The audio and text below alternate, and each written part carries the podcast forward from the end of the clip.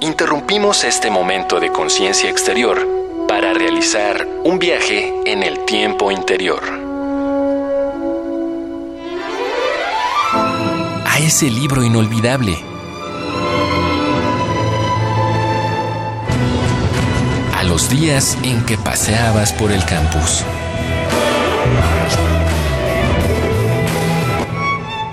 A tu primera vez en una sala de conciertos. Cada pieza musical suena a un momento inolvidable. Escuchar es volver a vivir. Radio UNAM presenta Primera temporada 2019 de la Orquesta Filarmónica de la UNAM, desde la Sala Nezahualcóyotl del Centro Cultural Universitario.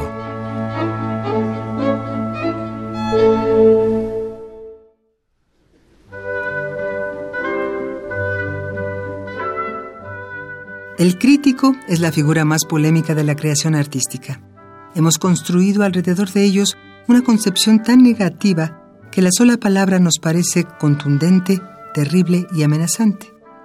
Y más aún la profesión convertida en acto, criticar. Creemos es para los envidiosos, para los artistas frustrados que no pueden lidiar con el genio de los demás. Estas ideas causan más daños que beneficios, no a los críticos, sino a los mismos artistas. La idea es que toda crítica parte de un desdén inmerecido por el artista y al mismo tiempo creemos que la crítica es posible siempre y cuando ésta sea constructiva la más confusa de todas las declaraciones, porque depende de lo que cada artista considere constructivo, pues hasta las buenas intenciones pueden resultar agresivas si uno tiene suficiente cristal en los oídos. En una de sus entregas para Dramaturgia de Hamburgo, el crítico dieciochesco Gotthold Ephraim Lessing redujo el debate a un enunciado poderoso. No todos los críticos de arte son genios, pero todos los genios sí son, por naturaleza, críticos de arte, lo cual no debe entenderse como que las mentes privilegiadas tienen la opción de disparar sus opiniones sin filtro, sino que los creadores, con el talento suficiente, entenderán el valor de una corrección en el momento adecuado. Con esto te damos la bienvenida al octavo programa de la primera temporada 2019 de la Orquesta Filarmónica de la UNAM la cual está compuesta de dos piezas que, nada raro en la historia del arte, tuvieron su adecuado coro de fanáticos y detractores. A ellos debemos que en la actualidad tomemos a los críticos con un gramo de sal, pues en ese caso el tiempo hizo justicia a los artistas al desmentir sus juicios frente a la respuesta de las generaciones venideras. Aún así, basar nuestro juicio actual en el pasado de la profesión es caer en el mismo error que condenamos. Un crítico es un elemento necesario para la creatividad, pues todo el arte parte del conflicto y el crítico es la fuerza opositora al ego de un artista, el filtro que separa a las lumbreras efervescentes de los talentos cincelados en granito que sobrevivirán a todas las palabras y a todos los tiempos.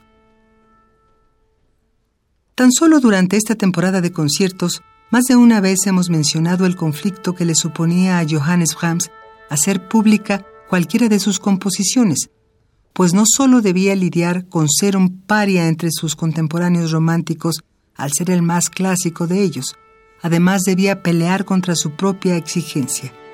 La sombra de Beethoven rondaba sobre sus pentagramas y temía no estar a la altura de su nombre inmortal. A finales de 1896, un par de meses antes de morir, Brahms concedió una entrevista al crítico estadounidense Arthur Abel con una sola condición, que la entrevista fuera publicada 50 años después de su muerte. Para Abel la espera era inconcebible. Él mismo no viviría para su entrevista publicada. Pero Brahms consideraba que medio siglo era suficiente para que su música empezara a ser apreciada. Y tuvo razón.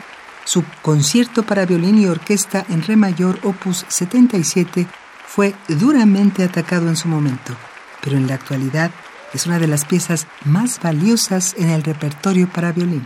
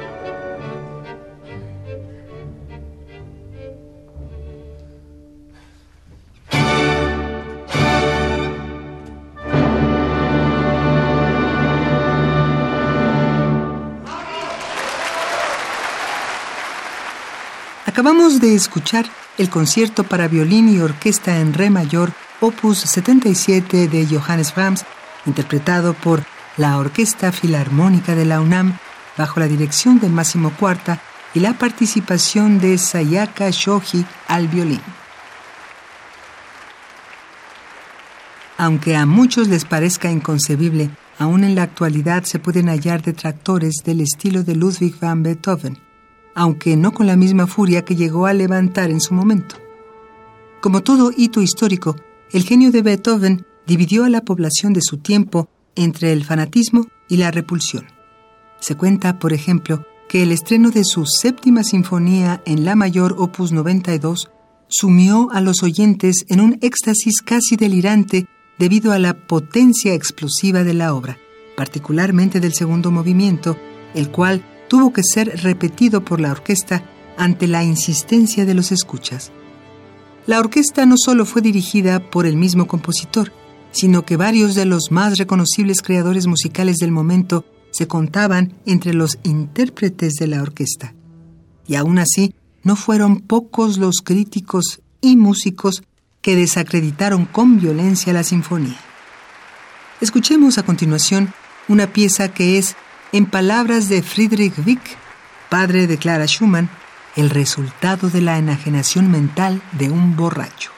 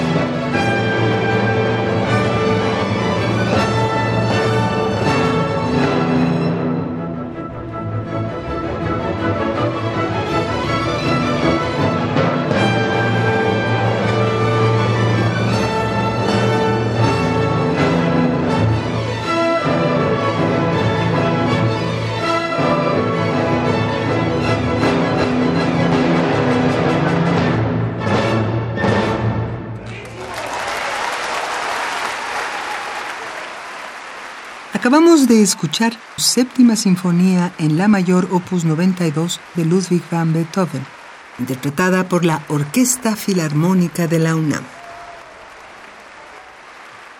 Probablemente lo mejor que podemos hacer ante la crítica es ejercerla en todas sus formas y a todos los niveles, pero siempre con una conciencia de la causa sin que esto implique necesariamente una especialización. Lessing menciona en una de sus publicaciones póstumas que el crítico no precisa necesariamente poder crear aquello que está criticando, del mismo modo que una persona no necesita saber cómo se hace una sopa para determinar si está salada, pues es también error del crítico caer en la tentación de tener la respuesta creativa a la situación que denuncia. Probablemente, mientras existan artistas y espectadores, esta paradoja entre la apreciación y la creación nunca termine. No es posible llegar a un consenso, y no precisamente por la falta de acuerdos, sino por la individualidad humana. En muchas ocasiones, a lo largo de los siglos, hemos podido conciliar lo que debe considerarse un arte adecuado o inadecuado. Y cada vez que logramos ponernos de acuerdo, surge un corro de artistas para contrarrestar esa paz. Ese conflicto es el más necesario. Te agradecemos por habernos acompañado y esperamos que vuelvas a hacerlo durante nuestra próxima emisión para otro concierto de la primera temporada 2019 de la Orquesta Filarmónica de la UNAM. Estuvimos con ustedes en los controles técnicos Edgar López, el guion de Mario Conde, la producción de Marco Lubián y la voz de Tessa Uribe. Pasen una excelente semana y hasta la próxima.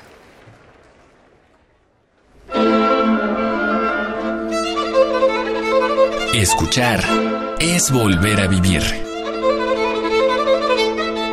porque los recuerdos también se ensayan, se afinan, se entonan y se interpretan. Hasta entonces, tenemos una semana más para construir nuevas memorias. Radio UNAM presentó Primera temporada 2019 de la Orquesta Filarmónica de la UNAM, desde la Sala Nezahualcóyotl del Centro Cultural Universitario.